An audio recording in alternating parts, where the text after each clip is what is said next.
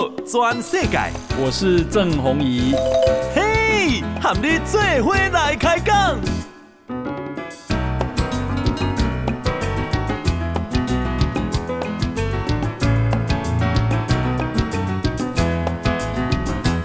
欢迎收听《宝岛全世界》，我是代班主持人石板明夫。呃，今天我们请来民进党发言人、呃，国际部事务部主任，呃，谢佩芬。是，石板先生好，的各位听众朋友大家好。呃，那我我怎怎么称呼你？叫佩芬？叫我佩芬就好了。对，okay, okay. 我我有几个绰号啦，嗯、阿昏就是台语，或者是一百分这样。但是我觉得叫佩芬，你可能觉得这样比较顺。你有用用英文名字吗？我的英文名字就是中文直译，也是佩芬，就是直接翻过去而已。哦、是。那念起来会顺口吗？还可以，还可以。对，我以前会叫人家叫我的美国朋友、嗯、外国朋友叫我佩。因为我就谢佩芬嘛，就是“配”这个字比较好发音。那、嗯、后来发现，因为我怕太长，他们会不会发音？然后后来发现，哎，佩芬、佩粉这样，他们也 OK。对对对。所以我就都用佩粉这样。对，那个美国人他不会发这个，你会发吗？是是，但是我的姓比较困难，谢，尤其我们台湾的拼法 H S I E H。对对。他们看到的时候，他们都 是各式各样不同的念法。对啊。好好，那么今天我想，你作为国际部主任，今天有有一一大事嘛？这个蔡总统带着一群这个重要。人物一起去了美国嘛？是是是是。这个怎么说？这次我觉得应该是因为蔡总统去美国已经去了六七次了吧？嗯嗯嗯嗯嗯，对，就是当总统之后有好几次的过境外交。但这次好像最引人注目嘛？这次全世界都把它当做头条的新闻。是是是是。你觉得为什么？我觉得，当然，其实去。过境美国，然后再就停留时间，就是进行很多的拜会啊，很多的这种演讲等等，其实不是第一次。但是因为现在整个国际的局势确实也跟之前不太一样了哈，就是美国跟中国之间的这个对抗的局势越来越明显。那尤其在最近一系列的，包括说呃，中国之前前不久，美国人大家都还记忆犹新的，就是呃，像间谍气球飞到美国上空啊，然后布林肯取消访中等等的这一连串的事情，其实也会让大家更。大家关注到台湾啊，那因为其实我现在在国际部担任主任嘛，那就是我们其实从赖清德主席接任我们党主席以来，过去不到两个月的时间，我刚才算了一下，已经来了差不多超过二十五个外宾访团了。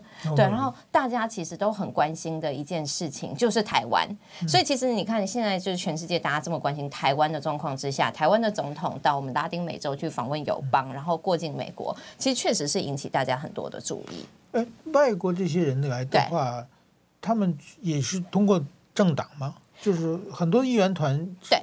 是都有都有。来党部的有各式各样，包括有的是他们的外交部外交官员或者是驻台的人员，嗯、然后也有智库或者是很多智库是前官员，嗯、像上个礼拜来的欧布莱恩，嗯、美国的前国安顾问，然后跟许多等等国安会的前官员啊，然后还有有的是学者，那有的是学术机构，那二十五个说明，但是也有的人不走政党嘛。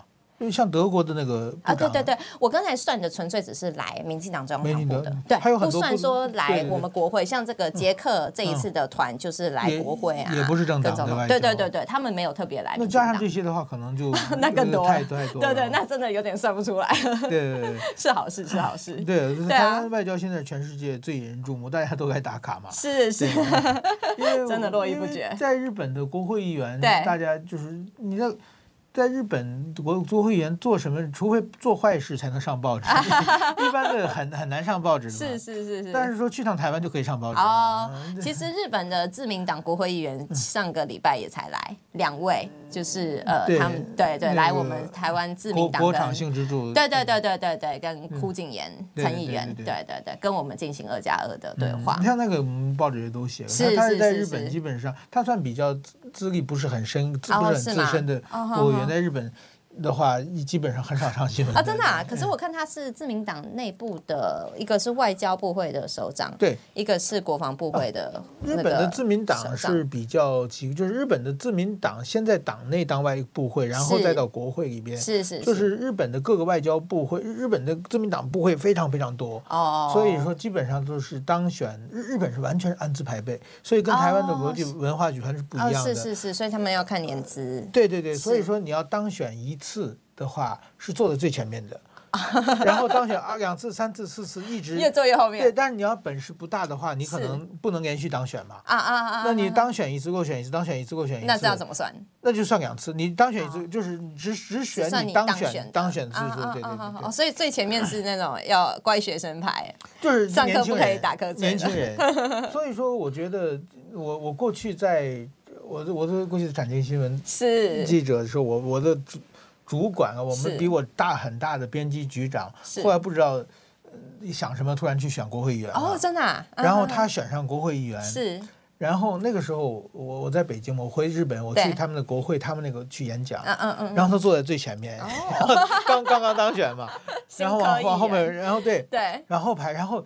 有的三十多岁已经当选两三次了，就比他排的靠后。是是是。对，然后如果我们演讲嘛，提问是年轻人负新人负责提问的。哦，这就是负责上课的时候嘛，就是前面的都是乖学生，要要提问跟老师互动。日本是完全按按照这个逻逻辑在选的，所以说当然自民党部会是当选三四次四次左右的人做的，然后当选五次六次可以做次官，就是副大臣，然后当选大概六七次以后才能做。大臣，对，然后在大臣，然后最后主要的大臣就是外外相当大臣，然后最后当首相大概当选十次以上才能当首相。哦哦哦哦，完全是这个这个像柯文哲那种突然冒出来的政治人物，在日本没有办法的，很难对。所以日本的政治算是比较可以预期，基本都可以预期的，差不多这样子一步一步。就比如说现在那个安信夫，安倍的弟弟嘛，对，安信夫他已经当选了很多次了。是，如果说他。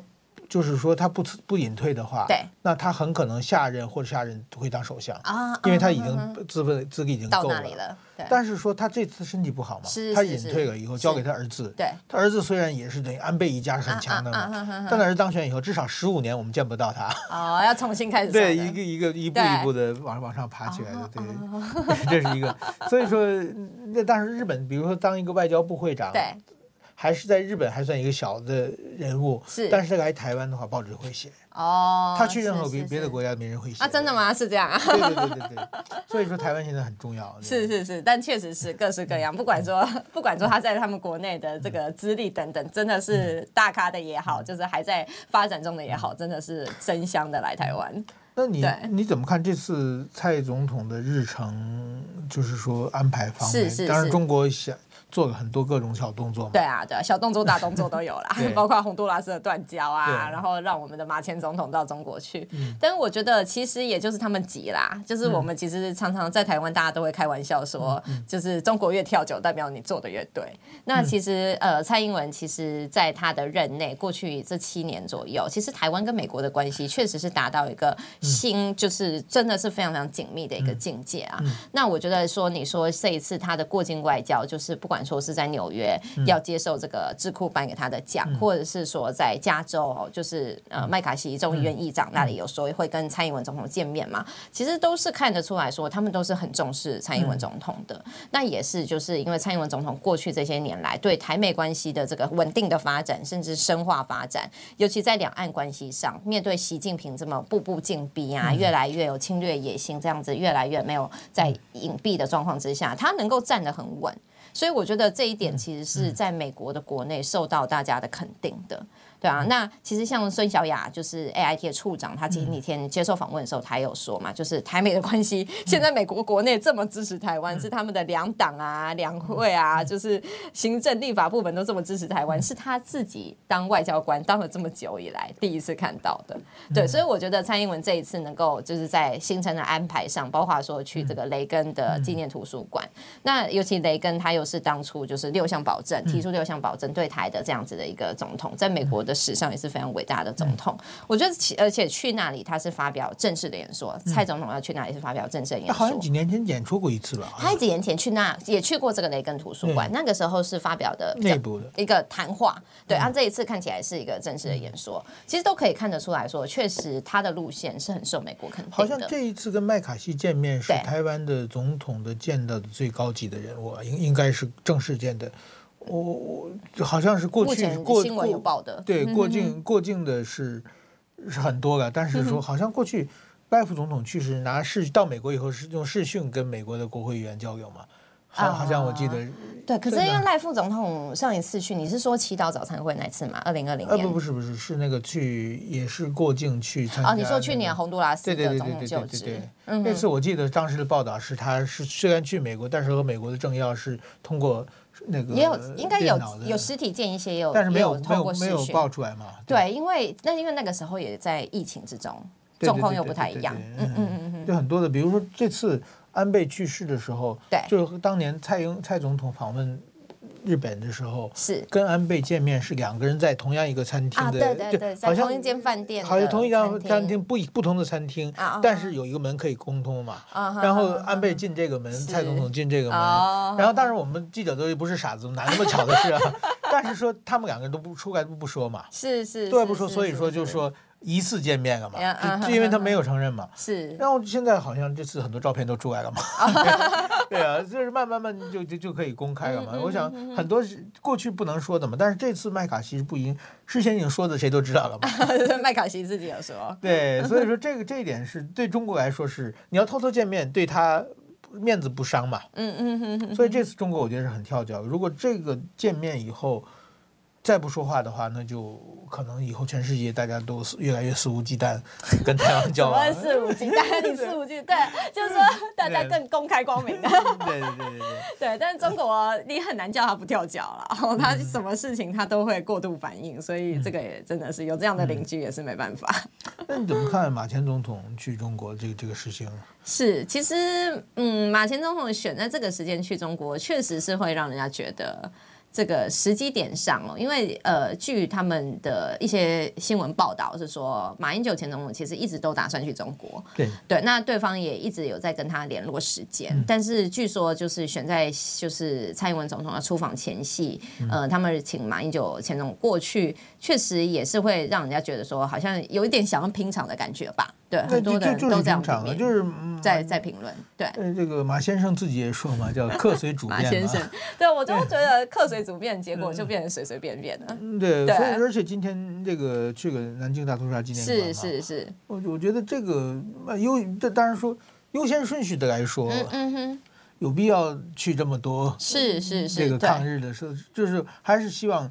我觉得最近日台的关系很好，啊、中国看着对心里很不爽。对对对对对对对对对对啊！嗯、我觉得像他的整个行程安排也确实会让人家觉得说，嗯、他不是说他去祭祖的嘛？对可是怎么这么多的是所谓抗日的行程？嗯、然后不止这样子，其实呃，因为现在清明年假快要到了嘛，嗯、那接着我们就是会扫墓啊、祭祖。嗯、那马英九也是以祭祖之名，就是访问中国，嗯、可是会让人家觉得说，你记得到底是你。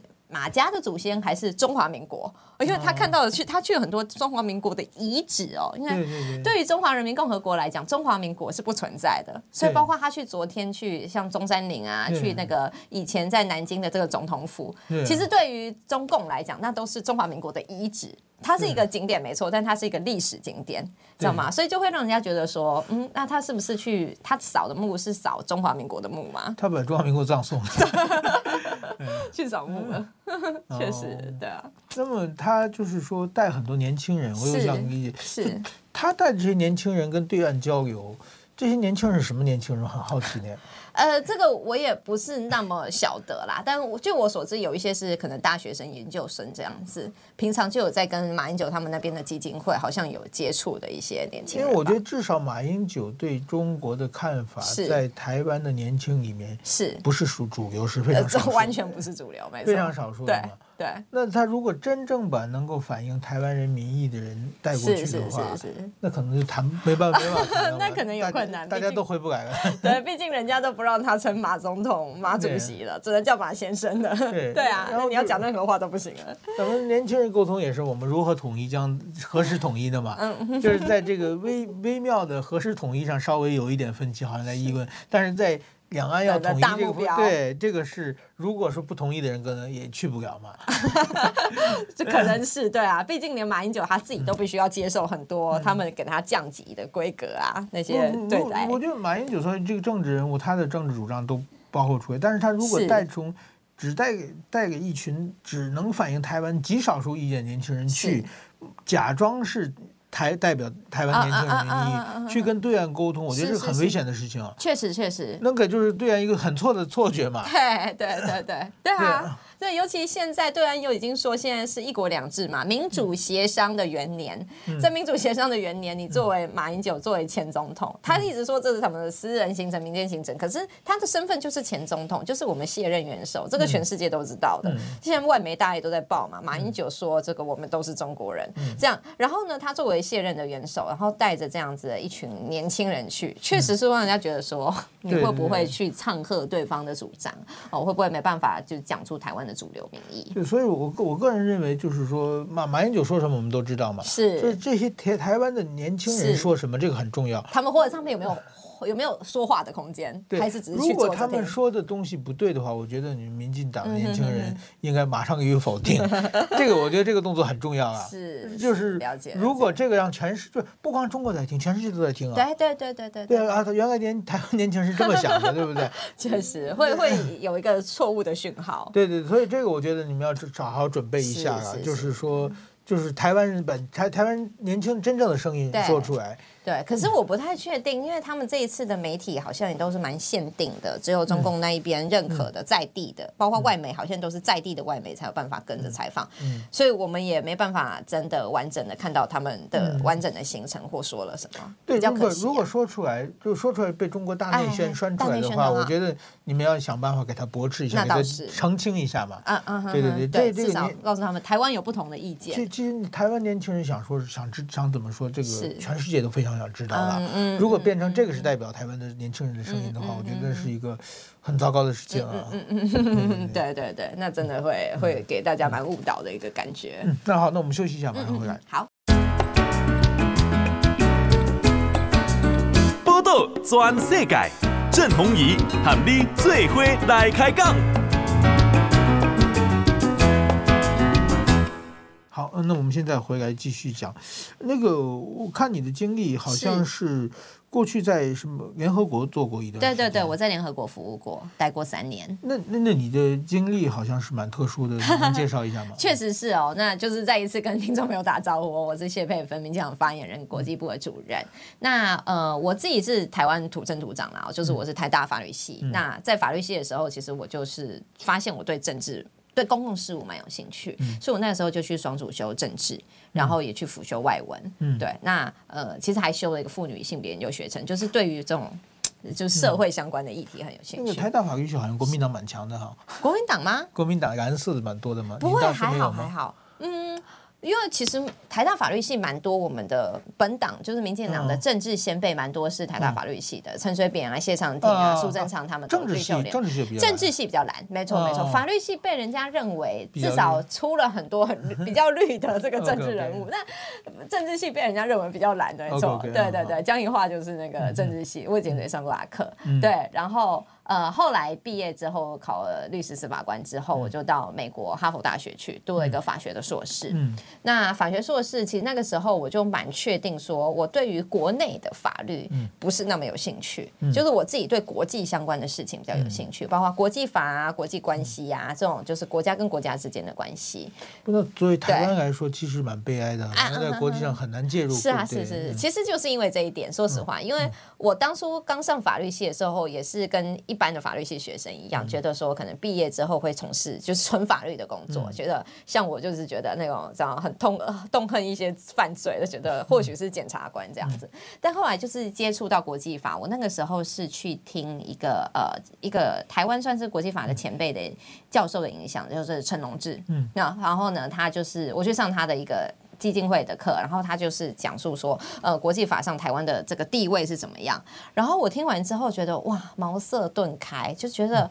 原来国际法这个法律对于台湾的地位提升，竟然可以有效果哎，竟然可以有效用，所以我就开始就觉得说，哦，原来法律也可以这么做，除了是去判说谁赢谁输哦，就是你今天有没有偷东西，还是你要不要还钱什么那一类的事情以外，原来对整个国家还有这样的用处，所以我自己就是就满心的投入国际法。对，那在哈佛的期间，我就是专修国际法，尤其国际人权法。那那个时候，其实因为我们学校就是。很好的法学院嘛。然后所以说那个律师事务所，美国那些大的纽约、华尔街的律师事务所都会来我们学校来征才那样子。那我同学大家都去投履历啊。那时候我其实也有在想说，哇，大家都去投履历，我要不要去投一下？但后来就觉得说。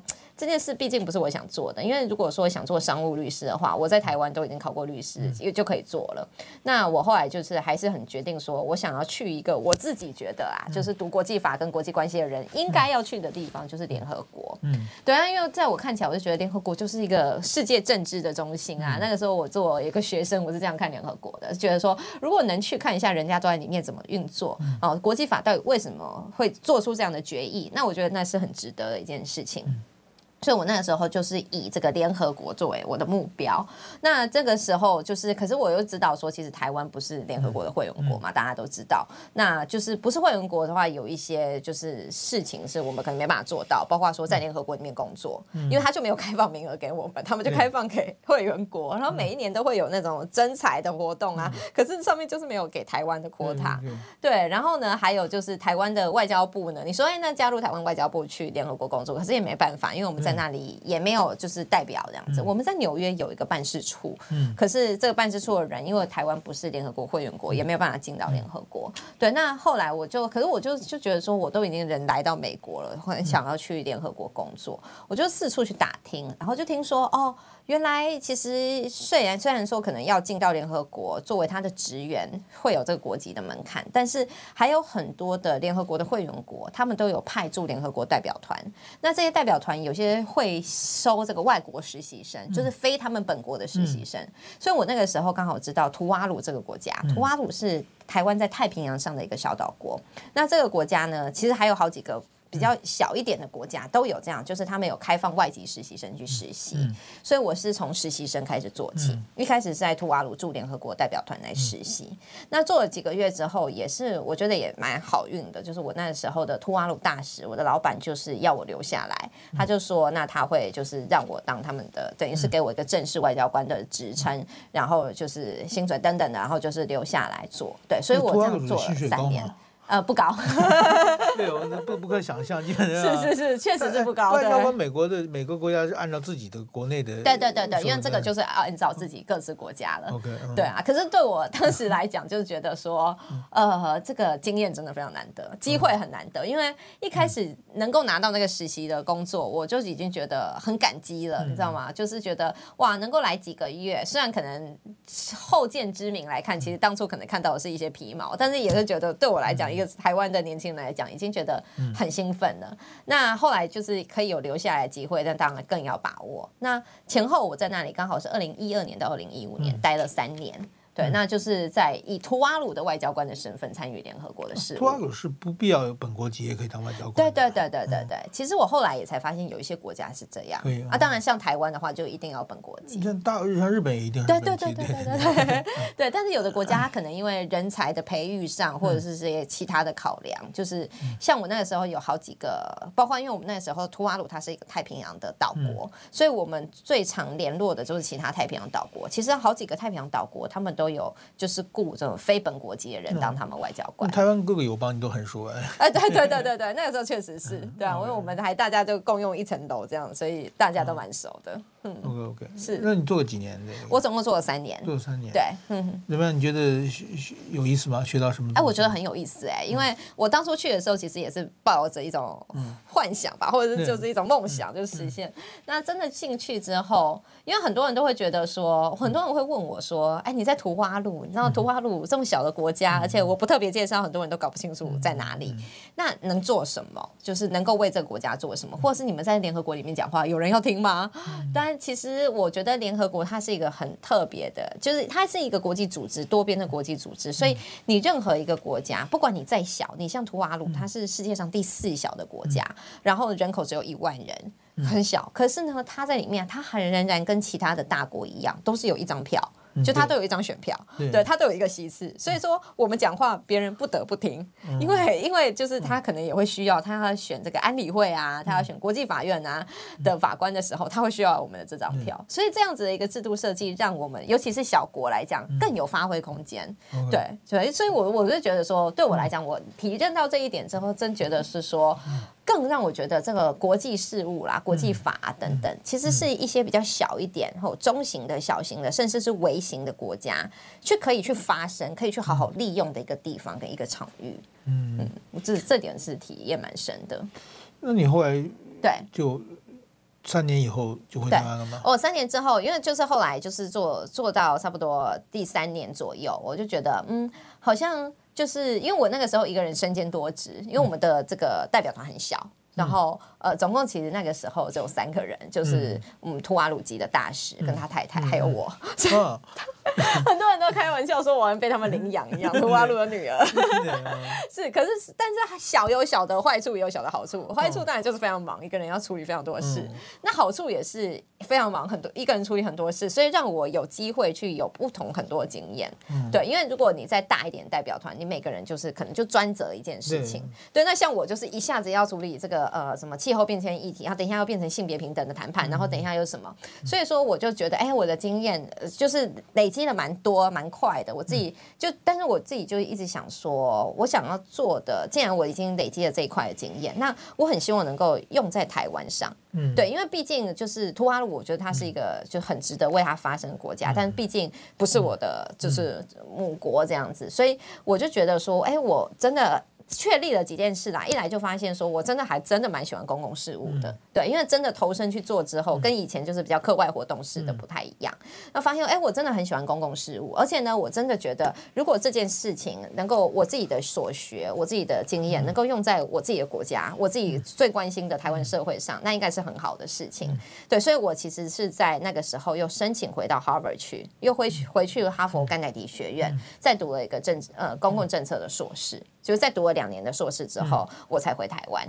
对，嗯、是是，所以其实我是二进二出哈佛这样子。嗯、对，那回台湾之后，就是我就投入这个总统府国安会，在国安会做政策的幕僚，嗯、外交政策的幕僚。对啊，就是所以这这是已经到了蔡英文政权啊。那个时候是那个时候，我是二零一七年回台湾的。Okay, okay. 对，是蔡英文没错。对啊，然后后来其实也是蛮因缘际会的，就是。呃，就是在二零一九年的时候，嗯、呃，就是就是很像现在嘛，就是隔年要大选，就是总统跟立委大选。嗯、那那个时候就有一天，就是民进党的中央党部就找上我。其实我在那之前跟民进党，嗯，就很多很多年轻认识的朋友在民进党跟我是相关的，但是其实并没有这样的接触，就找上我说，就是想要征召我出来选立委。对对对对，来的非常突然，我那个时候也是都有一点觉得说，哈，你确定我没有选过举哦？对啊，那我觉得这也是民进党很特别的地方啦，就是会给完全新人机会。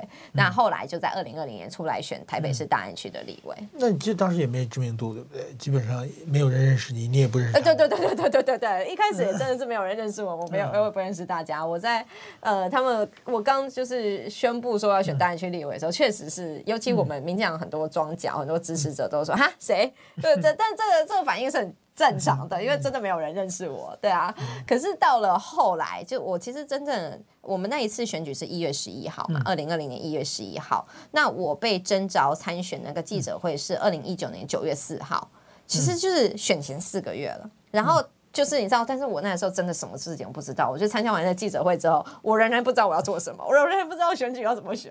嗯、这个后来想想，我那个时候也是答应的蛮大胆的。嗯、然后后来呢，就是呃，就是后来就是慢慢的，哎，有团队慢慢的组建，然后竞选总部等等。所以等真的好像开始可以竞选活动了，就是好像勉强可以上路了，其实也只剩三个月不到了。嗯、对啊，但是就从三个月后就是。选前的一些支持者、庄脚那些我们很多的热心的人，从一开始想说哈你是谁，到后来都很积极帮我拉票。嗯，我觉得那是一个让我真的觉得非常非常感激的一个过程。嗯、那那这选举期间的话。啊，那等于说跟这次比起来，这次时间要充分啊。这次时间是充分很多，没错。对，毕竟其实上次选完之后，我就一直持续经营。对啊，是是没错啊。这次已经经营三年多，快四年了。那当然选举是是短短期决战有短期决战打的办法，长期有长期打是啊办法，对，都是很辛苦的，都是很辛苦，是没错。对对对对对，但对，真的是短期有短期的，就是你就冲就对。那个时候真的没有办法想那么多，每天就是心神排满，冲就对了。那么上次选举的结果，你觉得还满意吗？我是觉得非常满意，非常感激，因为呃，也跟大家报告一下，就是我在那里大安区是传统上国民党的选区嘛，就是非常非常民进党没赢过吧？没有赢过，对，而且我们的立委都是一坐就坐很久，坐到好像现在国民党挤破头，对不对？啊，对对对对对对对，因为我们上一个大安区的国民党立委是蒋乃馨，那蒋乃兴他是做到他退休，他不想做，所以林奕华就是出来，就是就是我那一次嘛，林奕华跟我一起选，哦，那因为原本。他们国民党自己议员，他们自己也在说说，根本就不会预期说这个位置会空出来，觉得，因为他一旦选上之后就一直做下去，就林奕华跑去当副市长了，就位置空下来，现在国民党就是选破头。好像不止议员，各路人马全。对，没错没错，真的是各路人马。但是说到我上一次的选举的成绩，因为就是这是非常国民党的区，嗯，但是我上次有拿到七万，将近七万六千票，嗯。是真的是创新高，就是当初开票的时候，我们大家都是 自己这样说也是有点好笑，但是我们真的是觉得不可思议，因为其实，在二零一六年的时候，蒋乃馨哦，他已经当那么多届了，然后是服务就是很多人都说很好的情况之下，他上次拿到七万五千票，然后呢，我这一次呢，就是一个完全新人的情况之下，竟然拿的比他上一次还要高票，哦，那当然可能没办法这样跨界比，但是我也拿到了超过四成的选票，第一次民进党哦，或者是非国民党籍的人 有办法在那里拿到超过四成的选票，所以你问我说满不满意？我是很满意，虽然说还是差一点点啊，就是没有能翻转，但是我真的是觉得这么短时间内有这么多人支持，是真的是觉得 这样子的。我有一句话啦，就是常常会听到，就是说 这个一张票一事情，就是人家支持你一次，就是投你一张票，就是用一辈子来还这个情。对，所以我过去这三四年来也都是一直这样觉得，因为真的是觉得说大家这么支持不能。辜负了。上次我选举，上次选举我采访过你，你记得吗？我记得，我记得。对对对对对。那个时候我在台湾还没有人认识我呢，我刚到刚刚到台湾，嘛去。就是二零一九二零二零年的一月嘛，还投票还差几天的时候，对对对是。然后那时候好像你和你和那个林静怡对对对委员两个人站在车上啊，对对对对对对，是是是是是，很冷很冷，对。然后我记得这个很拼的样子。对对对对对，有啊，我跟静怡委员也有，就那个时候一起车队扫街。那个时候静怡委员还是不分区，也还没有中二补选，对。然后而且还还下雨，因为我有一次他们我们就在他们就在说，哎，那下雨要不要取消？我说。就看就看静怡委员啦，因为人家来帮我辅选，不要让人家就是受两等。但是我作为候选人，我一定得去，所以，但他也非常非常有情有义，非常支持的。那个时候他是国际事务部主任，对不对？哎，对对，他那个时候是不分区立委，也是国际事务部主任。哎，对呀，你这么一说，这个巧合。对，然后现在我是国际部对接班人。谢谢谢谢，对对对对对对，你这样一提，我都想起来了。是啊，我们我们时间差不多，那个我还还有一个还有一段时间，我们现在讲一下。那你你觉得国际事务部你现在做做哪些事情？哦，国际事务部其实因为我在选完之后，二零二零年之后，五月就是蔡英文总统回任党主席，民进党党主席，那他那时候就。聘我当发言人跟国际事务部副主任，好，那这一次赖清德就是副总统来任主席之后，就是我就就是也是发言人，然后呢国际部主任呐，所以国际部的事务就是差不多过去三年来我们做了已经做了很多，其实重点就是政党外交，嗯，因为对于相对于外交部来讲，外交部是整个官方的外交，那它当然有它的代表性，它有它的权威性，可是它确实也有些时候比较没有办法像我们一样，就是话讲的更有弹性，或者说更多非正式的互动，那这个部分呢，是我们觉得以党来就是来可以辅助的地方，可以补充的地方，这是很重要的一块。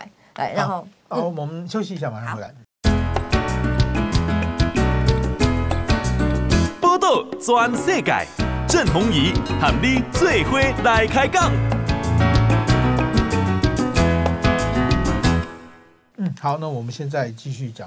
对国际部啊，我觉得有一个建议啊，就是快选举的时候，希望能够和台湾驻台湾的外国媒体多沟通一下。我觉得台湾的官方和这台湾的外国媒体，其实怎么说呢？采访并不是很顺的。啊，对，现在现在。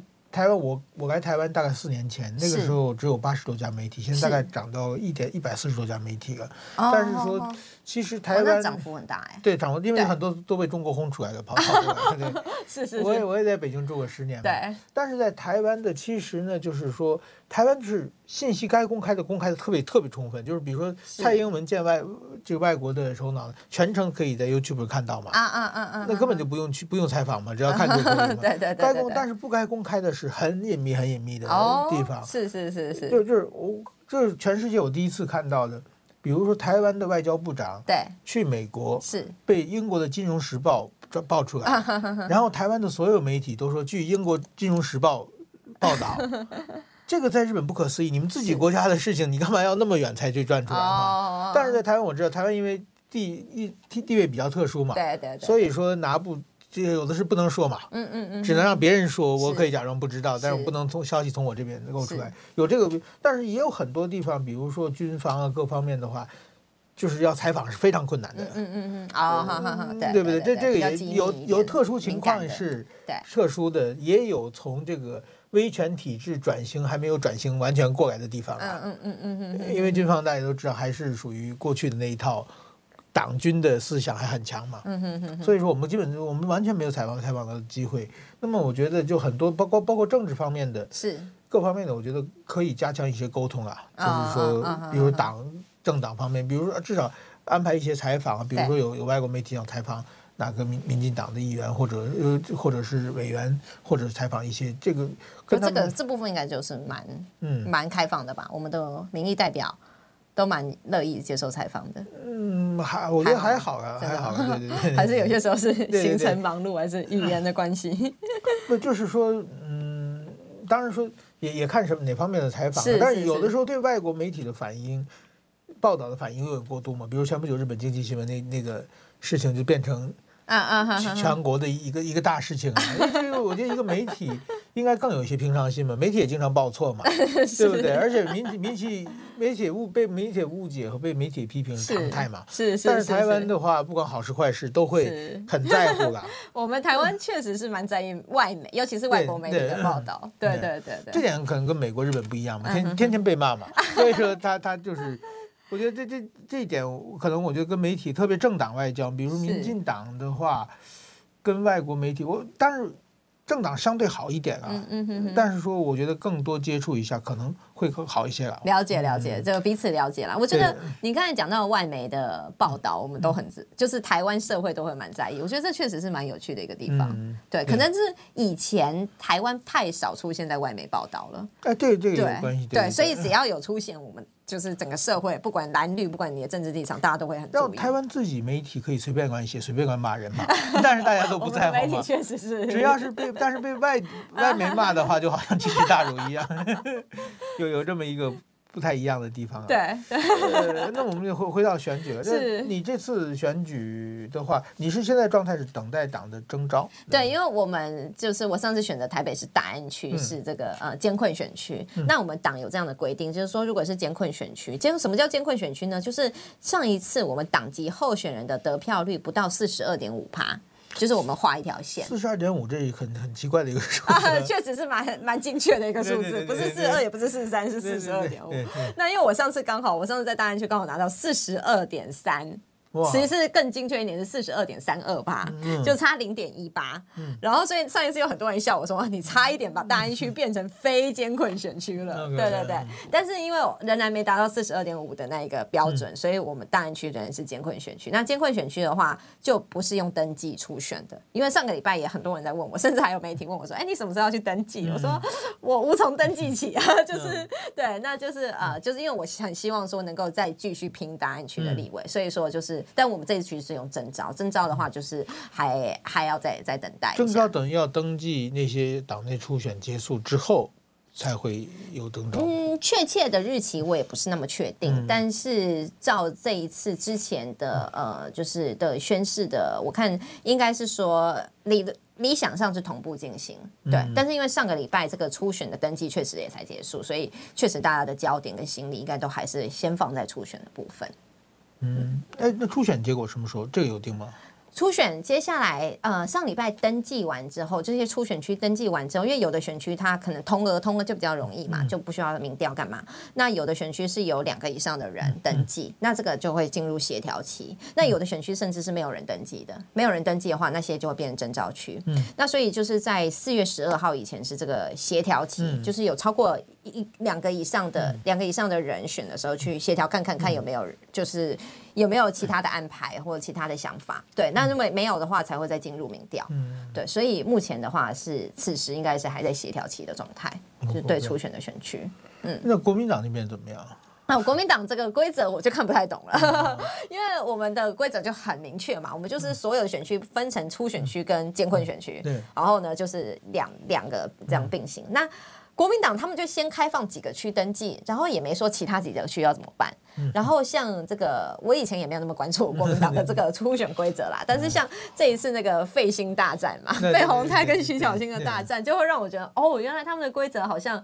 好像真的很复杂哎、欸，就是说他们不是一整套大家适用，是在彼此去协调，包包括说那个民调的党员的比例跟全民调比例，还要在彼此要去协调，所以他们看起来好像每个选区的用法就不太一样。然后甚至像就是呃，我大安区嘛，就是在国民党现在是要怎么样？好像第一波还不是登记的，所以这个我也 说不准。即使选举按对手。你自己的选举选战策略完全不一样嘛？如果对方是个年龄大的，你可以特别年轻嘛？是是是，对不对？如果对方是一个老先生，你可以年轻女性。是是是，这个对方的这个受的教育的程度啊，对方的这个人生经历，是各方面，你整个的选战的主轴会改变。确实是会不一样。现在你是各种可能都有，对不对？蛮复杂的，对。哎，你估计国民党是谁？谁会出来？比较强的是哪一个？国民党照他们内部这么复杂的规则，确实有点难说。但是目前我在基层走的话，国民党支持者看样子是觉得罗志强最有机会。对，就是罗志强是他以前当过大安文山区议员，但是他其实二零一八年那一届才开始，然后呃，当到去年的时候，因为他想要去。四处选市长嘛，他原本不是基隆、市和高雄，后来就说要去桃园选市长，所以他就把自己的议员辞掉了，到桃园去。那这一次他看到大安区有空缺，他又回来了。对，所以他们照这样看起来，他们是觉得好像罗志强是最有机会的。嗯，就党内如果用正常党内出演的逻辑的话，照这个蓝营的支持者，大家的好像期待跟大家的一个嗯，对一个看法。罗志强的话。他是马戏人马嘛，嗯嗯，现在比较好打。你说马英九去了中国？对啊，马英九对对对。哦，也是哈。对，有人说马英九去中国是对国民党的选举妨碍，妨碍。对对对，哦，OK OK。是。那我们再讲一下，就是总体的立委的选举。对。你觉得上一次选的民进党算算选的好吗？真的是选的蛮好的，上一次选的蛮好的。蛮好的，这个是因为。总统的票拉得很高，对对对，我们整个气氛、整个氛围有出来啦，嗯、包括说呃，香港的反送中激起很多年轻人这样子的一个、嗯、呃，要抗中保台啊这样子的一个想法，嗯、然后蔡英文本身的特质上又很吸引到不只是我们传统支持者，还有中间的选民啊，很多年轻人，那也带动着，尤其上一次国民党的不分区名单里面，就吴思怀就是高居榜首这样子，很多人都看不下去，所以上一次的整个大的事，然后还有。有就是我们的民进党，其实很多立委候选人啊，包括 我自己哈，自己说自己比较不好意思啊，像吴怡农啊等等，就是有一些让人家对对对对，让人家有耳目一新的感觉。所以上次确实是选的很好。那展望明年，目前的话，总统的部分，因为国民党的人选也还未定嘛，甚至还没出来。那像现在的民调看起来，我们的人选是确定，我们就是赖清德副总统，赖清德主席。那现在民调看起来，赖清德是蛮具优势的，对对对。但是立委确实也还会是蛮辛苦的啦，哈，因为毕竟就是呃，台湾的选民过去以来一直以来就其实还是有些时候会有一个钟摆，或者说会会会受到各式各样因素的影响，所以立委到底能够选的怎么样？其实我觉得现在说有一点太早，但是确实嗯，已经要。决定要投入的人，我觉得现在就是全力以赴，嗯、就是我们很多的这种要初选的立委，我看也都是大家都全力以赴。那应该，那你应该躲过躲过初选了嘛？就是如果征召，不管不管是不是你的话，反正不不用初选嘛。哎，对对，征召就是就是非初党内厮杀一下了。我觉得这次总统总统大选应该也是没没没有党内的，那国民党你看每次都是嘛，最后是、呃、就是党这个。党内初选之后留下的这个深深的各种这个矛盾，一直留留到最后嘛。对啊，所以说我觉得这这次民进党还算一个团结了，就是民进党去年的地方选举相对的有大家都有自己的想法嘛，各个派系。上次的地方选举很多因素导致，对。对对这样的。那么现在后来就团团结起来了嘛，在南投就打得不错。对对对，其实南投真的是一个很好的起手式啊，尤其是原本选票相差这么悬殊的地方，选民结构差距这么大的地方，最后蔡培慧能够这样胜出，就当然是一方面是对蔡培慧他的肯定，他也是长期耕耘哦，然后呃就是人家说哎就是三年选三次，但是他屡败屡战这样的精神。那二方面也是我们全党大家团结一力，就是觉得这一次真的要把我们气势拉起来，不要再让支持者失望。因为其实上次一一二六选完之后，很多支持者哦，我到市场去了，支持者告诉我说，他现在不看政论节目了。哦，对，很多人都是这样，对，太伤心了。所以这种比较比较会支持绿营的那些政治节目，就是政论节目那个收视率有些时候都有受到影响。但那个呃蔡培慧补选之后呢，很多支持者又说好可以看了 信心回来了。对啊，真的有差。嗯，是。那么这个总统大选，你你们分析是国民党会有谁出来？国民党现在你你来分析个人分析，当然你不代表是，对啊对啊对，因为我也这这分析，大家都都跟那个猜赛马一样嘛，猜赛马 对哪匹马能够跑赢对吧？是因为对啊，因为毕竟是国民党党内的事务啦，那我们在旁边看也是有点雾里看花，你知道吗？你觉得谁最谁比较难打？呃，我觉得其实确实都很。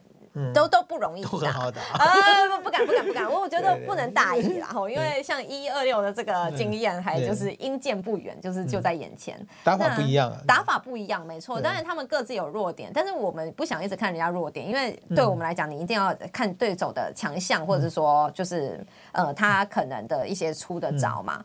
哦，那其实他们目前呼声，我看他们呼声最大的应该是侯友谊。那对，民调是这样。对对对对，那侯友谊他的一个他在目目前为止的弱项，当然就是，嗯，像他的很多人都说他的国防外交，就是国政大事上，嗯、他还没有办法有一个论述。对他好不容易今年出说的这个不要当强国的棋子，嗯、结果一说出来，马上被各方批评，又不敢说了。对，对，所以这方面确实是会他需要补足的，因为相较我们的总统候选人 就是赖清德就很明确。他一路以来更不用说，他是那个基层出，就是民意代表出身哦，国大代表啊，立法委员啊，他台南市长、地方首长他也有经验，然后行政院长、中央部会首长他就中央的这个最高的行政的首长他有经验，还有副总统哦，这个行政院长跟副总统期间，他尤其接待很多外宾，很多这种跟国际交流的经验，然后蔡英文总统又派他去像洪都拉斯啊，或者是各式各样的外宾接见，所以他这方面的整个经验是非常完整的，而且是很丰富的。那这就是他对比侯友宜一个很大的强项，嗯、对。但侯友谊呢，一直以来他就是闪避争议，嗯、包括他们国民党内部的人也都会觉得说，嗯、怎么遇到比较有争议的事情，他都不出来，嗯、或者是说他为了维持他的好形象，嗯、哦，所以说可能甚至会前不久啊炮轰国民党的选策会啊、嗯、这样子，所以他一直以来就是闪避争议的结果，就是可能有一些没有天天在看政治新闻的人会觉得说，好像感觉也没有什么，知道吗？就是没出什么大差错，嗯、对。那当然这一点也是他就是想要吸引中间选民。吸引一些比较浅蓝浅绿的的地方啦，嗯、对，那这怎么样让选民知道说这个人或许就是因为他就一直在闪一些争议，反正就是有工作他的、嗯、啊，有责任都是别人的的情况之下呢，就是这个人到底实际上是怎么样的一个人，他的主张是什么，他的政策是什么，这个我觉得会是我们就是如果是侯友谊出来的话，我们会很希望他能够讲清楚的地方，嗯、对，就是当你要选总统的时候。其实我觉得选市长就不应该总是以“好好做代替”这样子的一句这么空的话带过啦。但是既然新北市市民就是有接受，那我们也就是尊重。但是到了选总统的阶段的话，你要是人家在问什么，你要是再是不停的“好好做代替”，我觉得这确实是有一点太太糊弄我们台湾人民了。那我觉得其实包括国际上，大家都会很期待说啊，你讲清楚你的两岸政策啊，你的国际主张啊。这个时候你再提不出一个东西来，我觉得这确实是有点没办法及格的。对，我觉得就我刚才讲的，因为看不到对手嘛，对手不一样的选战的主轴，主打的不一样嘛。如果是侯友宜，如果是侯友谊的话，就主打国际视野嘛，对不对？如果其实内政也很多可以打的。对，如如如果是就是说侯友谊的话，你打爱乡土可能就不太好区别性了嘛。但是如果你和朱立伦打，我觉得郭台铭，郭台铭的话。郭台铭主要是看价格嘛，商人嘛，你要跟跟讲价值嘛。郭台铭到现在跟你说没有看到他到到底实现什么理想价值理念的东西看不到嘛，就是价格的东西嘛。你捐疫苗都花了多少钱等等，还都在价格的这个你拼价值就可以嘛。那我觉得和朱立伦的话可以打一些乡土爱乡土这这这这方面的，就是说我觉得这个根据对手不同，可能作战主轴不一样，所以说对手迟迟不出来，确实是一个比较难打的一个问题。对对对，当然还有一个 还有一个柯文哲啊，啊还有柯文哲对对，柯文哲是一个比较怎么说呢？因为他。可能不是主战场嘛，是是，他是在作为旁边攻击你，自己又不受伤。对对对对，他他已经说了，他可能没办法当选，但他可以决定谁当选。我不知道他怎么口气这么大，但是对对。不过确实，但是柯文哲的对年轻人的吸引力，这个也也也要重视了，也会分掉。对，因为他会分分掉民进党的票了，所以说我觉得这一点两边可能大家也很有注意。好，那今今天聊到这里，谢谢大家，谢谢。报道全世界上精彩内容，伫 Spotify、Google Podcasts，还有 Apple Podcasts，拢听得到。